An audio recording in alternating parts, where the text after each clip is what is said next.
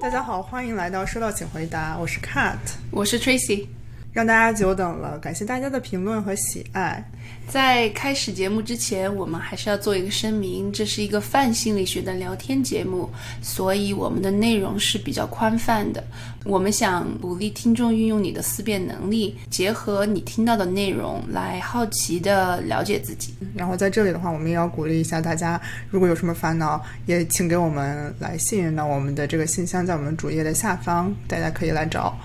好，那我们收到的第一封来信，Tracy Cat，你们好，很感谢你们的播客给了我一定的力量，让我开始想要去更加的了解自己。我是一个性格敏感的人，总是被别人的话语影响，开始琢磨他背后的意思，总是被别人不轻易的言语伤害到。我妈从小也说我太敏感不好，这样到社会上怎么去跟人打交道啊？但是我也没有办法啊，这是我的性格。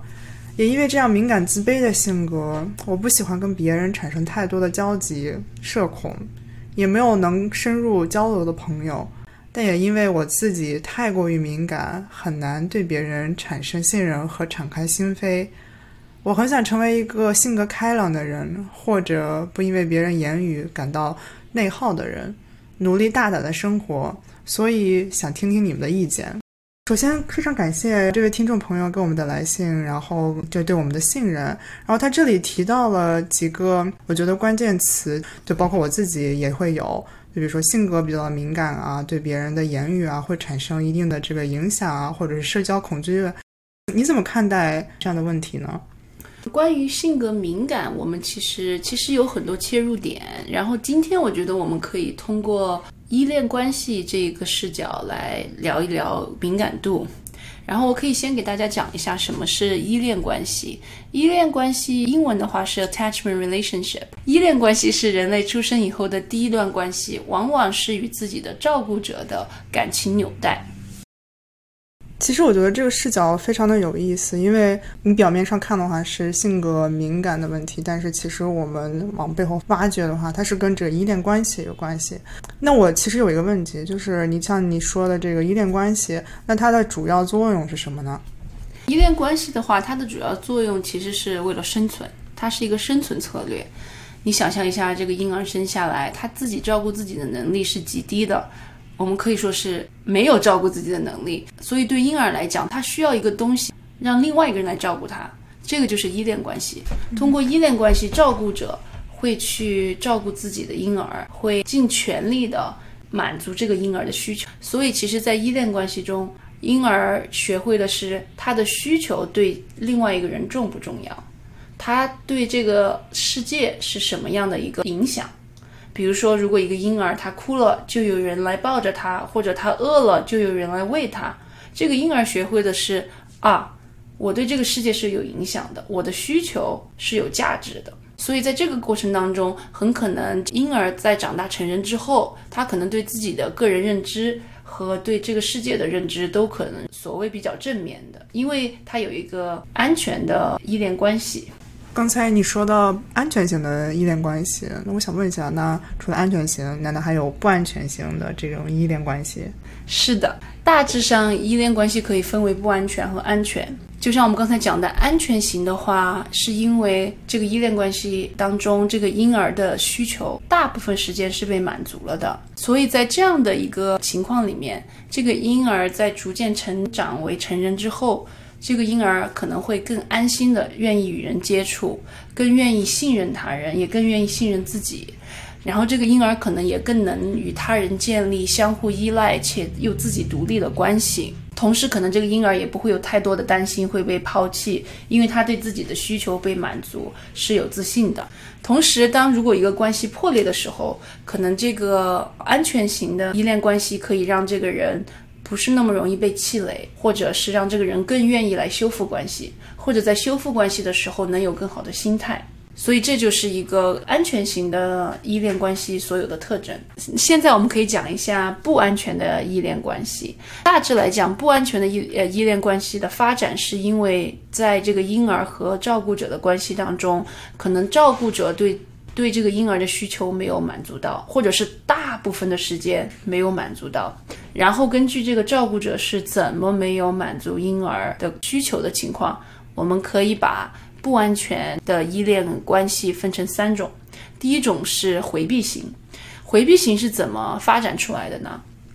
通常我们可以见到回避型的依恋关系是在依恋关系可能比较冷漠的依恋关系，这种情况下就是照顾者完全没有照顾到婴儿的需求，所以在这样的一个环境里面，这个婴儿学会的是我的需求不重要，或者我的照顾者以及可能这个世界对我的需求根本就不关心，我无论怎么哭怎么闹都不会有人来回应我，所以为了生存。其实当时最好的一个生存的策略就是，那我就不要再哭，不要再闹了。所以这个时候回避是一个更好的生存策略。当这样的策略逐渐发展到成人之后，我们就往往可以看到，可能有的人他极度的可能比较非常的孤僻，不愿意跟人接触，或者没有任何的感情流露，或者有的人他可能把自己的感情需求完全就完全就弱化了。可能有的人会变得极度的理性，或者有的人他很难从所谓的很难有同理心或者同情心，因为他已经把自己感受感情的那个部分关了。为了适应小时候那么冷冷漠或者是被忽视的这样的一个家庭环境，所以这是回避型。第二种类型我们可以大致叫焦虑矛盾型吧。焦虑矛盾型是怎么发展的呢？就是。在依恋关系当中，可能这个照顾者是非常反复无常的。有的时候他照顾到了婴儿，但有的时候又没有照顾到。所以对于婴儿来讲，这是一个非常困惑的一个情况。这个婴儿就不知道，哎，到底自己的需求重不重要，或者也也不明白自己是不是对这个照顾者是重要的。因为有的时候重要，有的时候不重要。所以这样的困惑或者这样的一个依恋关系延延伸到了成人之后。我们就可以看到一些行为，比如说是很渴望与人亲密，但同时又极度害怕、极度怀疑对方不愿意和自己亲密。然后这样的怀疑以及害怕可能会导致这样的人做一些比较极端的、极端的行为。然后这些行为的目的都是为了获得关注、获得爱，或者是想向自己证明另外那个人爱自己，或者向自己证明另外那个人关心自己。所以就可能有很多的怀疑，很多的困惑，又爱又恨，可能拿不起放不下的这样的一个矛盾当中，啊，或者有的时候我们常常讲的这种作作的这个行为，其实大部分有的时候可能会，我们可以把它归归类到焦虑矛盾型。然后最后一个类型叫混乱型，这个混乱型是怎么发展出来的呢？一般混乱型的依恋关系。往往说明在婴儿和照顾者的关系当中出现了极度的虐待，所以产生了非常强的矛盾。因为依恋关系它的作用是给这个婴儿带来安全，当有害怕的事情出现的时候，这个依恋系统会被启动，我们婴儿很自然的都会向我们的照顾者求助。但同时，如果你的照顾者，是那个让你害怕的人，这就产生了一个内在的矛盾。作为人类，当有让你害怕的东西的时候，我们的本能是去逃避它的。所以现在这个情况就出现了矛盾。你的一部分的身体机能让你靠近你的照顾者，但另外一部分的身身体机能在告诉你要逃离你的照顾者，因为你的照顾者是在虐待你。所以在这种情况下，就会造成极度的混乱。有这样经历的人，或者有混乱型啊依恋关系的人，往往会出现非常比较极端、比较严重的心理问题。哎，Tracy，那你觉得这位听众朋友是哪一种类型？就大概的猜测一下吧。对，因为这个来信的内容也是比较宽泛，所以我也只能做一个很大胆、很大胆的猜测啊。我觉得可能是在焦虑矛盾型。因为听起来这个听众还是很希望能与人亲密，但同时又感觉自己特别容易被伤害，在这种情况下就感觉这个听众是进退两难的一个地方，所以可能是焦虑矛盾型。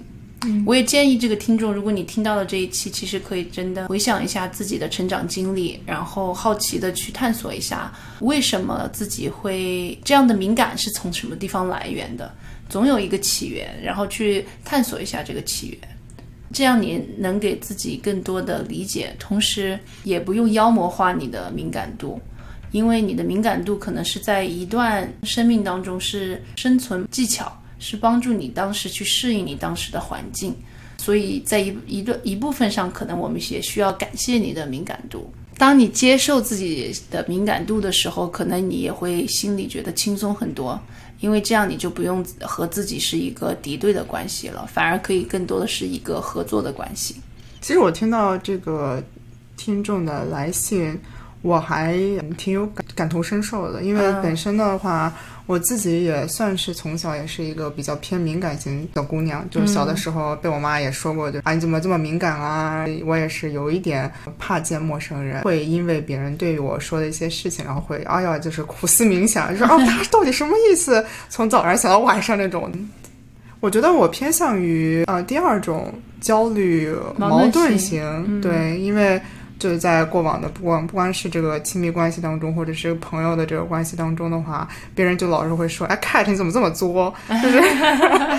就属于那种可能是也算是偶像剧看多了，也可能就是哦得不到的爱我必须要得到，或者是那种必须要那种你要让我你要展现你对我的爱的那种需要别人去证明，对，需要别人去证明，就是或者是可能会你会过度的解读对方的行为，对，是。然后最重要的是，就是说，比如说，我是非常渴望对方的爱的，但是我的这种，就我不知道怎么去获得这种爱，但是就表现的方式可能会是这种作的这种方式。嗯，还有一个问题，我其实特别想问，因为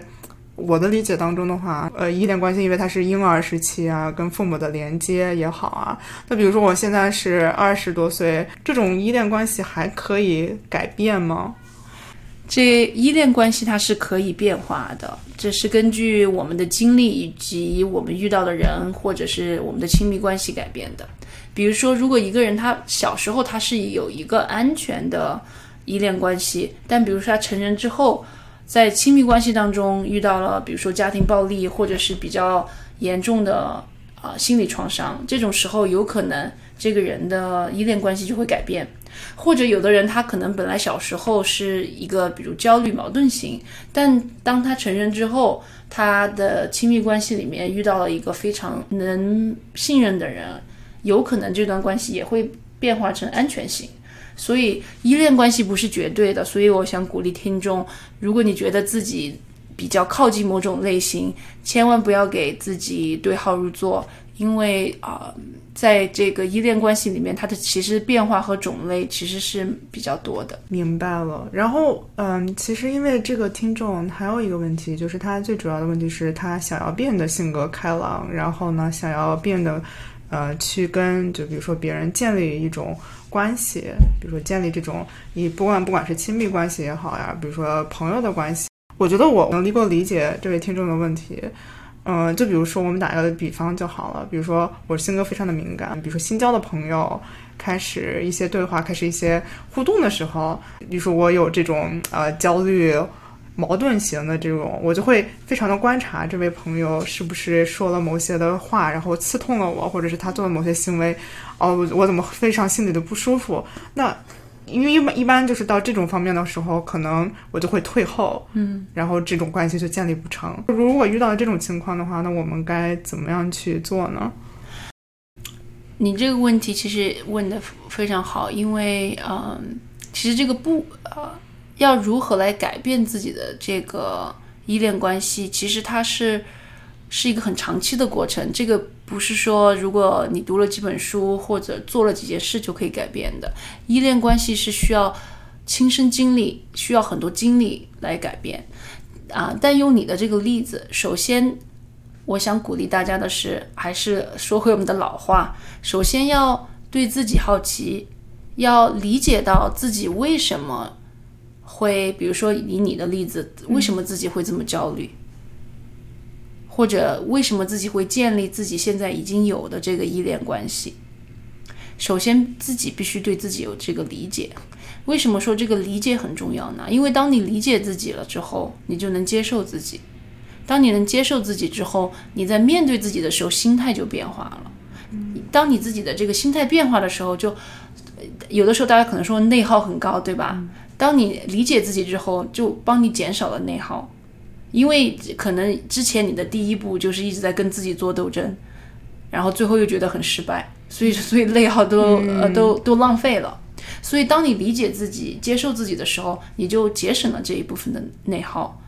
然后以你的例子，比如说，当你在一个新一个社交场合，有的人说了一些话让你刺痛了，嗯，我现在我听到的是你的你的关注度是放在那个人身上的，想很多关于那个人的问题，那个人为什么会那样说，那个人是不是有恶意，那个人是不是对自己有什么不满意的地方，对吧？所以你的关注度都是在那个人身上，我现在想建议大家的是，把关注度放回自己身上，问问自己，哎，这个蛮有趣的，为什么那个人说的那一句话就这么刺痛我？嗯，真正理解自己的那个痛点来自于哪个地方？因为很很可能这个痛点其实和这个人没有关系，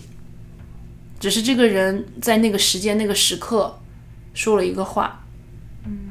当你了解到自己的那个痛点的时候。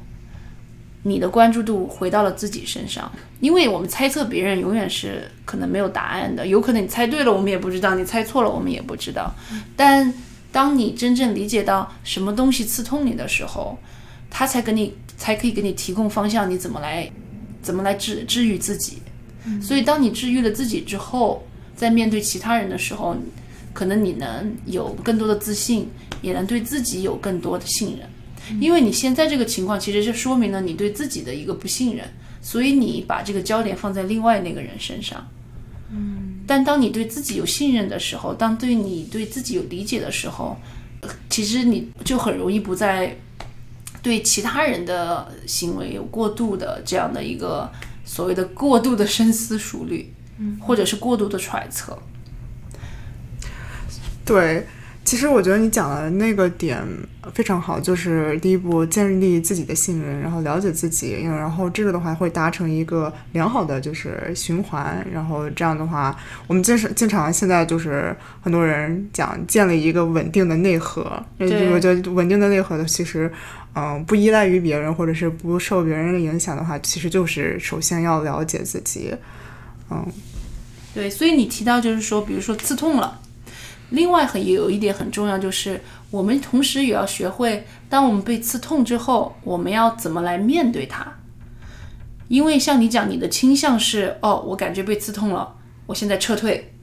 我不愿意去跟这个人有更多的交流，我立刻就把这个人贴了一个标签，这个人不好，这个人对我有恶意，我不愿意再认识这个人。所以在那个时刻，其实当我们给那个人贴标签的时候，我们对那个人的好奇心就完全消失了，同时我们对自己的好奇心也消失了。所以要怎么来从另外一种方式来调节自己呢？第一步，意识到自己被刺痛了；第二步，把重心转向自己，问问自己：诶，为什么那个人说的那个话就这么刺痛我，而没有刺痛别人？然后深刻的思考一下，想想自己过去的经历。然后，当你当你把过去的经历和现在联系到一起的时候，可能你一下就可以恍然大悟，哦，原来是这样。他说的那句话让我想到了以前的一些事情，让我觉得自己不够好，或者让我觉得这个人在挑战我的自我价值。所以，当你有这对这样的有自己的理解的时候，你可以，它可以让你在那个时刻慢下来。嗯，慢下来之后，你可以再做决定。哎。这个人是不是是有恶意的？对，而且我其实还想到一个点，就是也是跟这依恋关系有关的，是安全度的一个问题。就比如说拿刚才这个例子来讲，比如说我刺被别人刺痛了一些话被刺痛了，那如果我有安全度的话，我可以去。直接去问人家，就说：“哎，你这种说话什么意思？”或者是你用一个比较平和的这种语气去跟他探讨这种问题，然后可能就误会就消失了。就说：“哎，他是不轻易的之间。”但如果我是没有这个安全度的，比如说我过去的经历是，我不管是问老师或者问其他的朋友，或者是问我父母，说：“哎，你这句话什么意思啊？”或者是我想跟你探讨一下，我被刺痛了，就是我。然后那那对方比如说父母的反应是，那你刺痛就刺痛呗，甚至就就不去理会，或者是反而就批评你说，那你不看看你自己的什么问题？那如果是以前有这种经历的话，我就不太会去呃继续追问，或者是继续去跟这个人探讨，反而会退退一步。对，或者是就自己让自己卡住了，就自己在消化，自己在消化，但有可能消化不良。对，所以就很想聊一下，就是怎么去建立这种安全度，或者是跟别人探讨，啊、我被刺痛的这个这种情形。对，所以比我们就以你讲的这个为例子吧，啊、因为我觉得很好的是你刚才已经讲到，你对自己有一定理解了。为什么你会不再愿意向其他人表述你被刺痛了？是因为在你和你父母的关系当中，你被拒绝过很多次，你的情绪没有被重视。当你告诉你父母“哎，我痛了”，他们的反应是，不是我们的问题，是你的问题。所以当然，在你成人之后，你不愿意再去和别人表述，因为你有很长的经历，这个表述是被拒绝的。所以，其实并不是说你太过敏感，这和你太过敏感完全没有关系，这是你作为一个人适应你环境的一个必然的结果。嗯，所以在这个时候，你已经成人了，这个时候更重要的事情就是需要让自己慢下来，在这样的情况里面，需要提醒自己。我现在面对的已经不是以前伤害我的人了，我现在面对的是完全不一样的人了。当当你能这样提醒自己的时候，可以再试着再去表达自己的情绪，以温和的方式表达自己的情绪。当你表达情绪之后，再来根据对方的反应，因为一样，其实表这个时候其实是你需要冒险的。因为你冒险的结果，可能这这些人还是会给你一个否认，但有可能你冒险的结果是你可能会结会认识到一个朋友，或者是认识到一个人，他能他能重视你的情感，但在这个过程当中，你收获就变大了。在这个就是我所讲的那个亲身经历，就你必须让自己首先踏出你的安全区，你才可能遇到不一样的人。如果你一直把自己困在你的安全区里面，你可能你的世界永远都逃不出你父母或者是你当时那个照顾者给你营造的世界。所以其实这个是一个冒险及收获的一个过程吧。但比如说你表达了自己的情绪，对方的那个人还是非常不理解，给你了否定，那这这样你也学到了一个，相当于也是学到了，哎，这个人对我以后来讲，这个人我就敬而远之。嗯但同时，比如说你表达了你自己被刺痛之后，另外一个人对你的反应是他在乎，他在乎你的情感，他感谢你啊，谢谢你告诉我，然后给向你表达了他当时为什么说那句话的一些嗯原因，可能那样一下就让你们的误会解除了，或者一下让你觉得虽然可能。就算不是误会，就算那个人真的说了一些话让你刺痛了你，但当这个人能正视他的行为的一些后果之后，他可能也会让你觉得自己有价值了。所以，如果你这样的经历变多之后，慢慢慢慢的，也可也可以帮你啊、重塑你对自己的安全感。对，然后是哎，讲到这儿的话，其实我觉得很好的一个点，因为你刚才说说了一下是。嗯，因为它其实是两种可能性的，比如说你被刺痛了之后的话，啊、你去跟人家表达一下，说，哎，我其实不太理解你这样的做法，或者是你的这样的话语，我们可以就是聊一聊嘛。但是如果别人讲的话，就是他有一种可能是，哎，有什么好聊的？就是我没有做错什么之类的话，那那你可能会变得更刺痛，但是你你就知道你就知道了，嗯，呃，但也可能是会你会交到一个比较好的朋友，所以真的是一个比较偏向于。嗯，因为我觉得刺痛其实，嗯，我们不能不能刺痛是必然的，对，刺痛是必然的，因为你成长啊，或者是你在这个社会上啊，嗯其实，嗯、这个也算是一个必然的一个呃一个经历吧。但是最终的，呃，我们要建立这种关系，或者是跟这个人建立关系的话，嗯，是是要有一个这个过程，但是最终的这个过程的话，是你必须要迈出这一步，你对，要或者是你怎么来面对这个刺痛？嗯哼，比如，如果你是你的依恋关系是安全的，并不表示，并不表示你永远不会被刺痛，并不表示你永远都是快乐的，不是这个意思，而是说，当有人伤害你的时候，当你被刺痛的时候，你怎么来面对他？如果你你是你的依恋关系是安全的，你可能更能以一种自信的方式，以一种温和的方式，以一种好奇的方式向另外一个人表达。就像你刚才讲的，诶，刚才你说的那个话不能理解，我们能不能再聊一下？这样就打给自己的一个机会，也给对方的一个机会，或者是当啊、关系破裂的时候，有安全依呃依恋的人，他可能更能迈出第一步，嗯，或者更愿意更愿意向另外一个人承认自己的错误，愿意重新修复那个感情，或者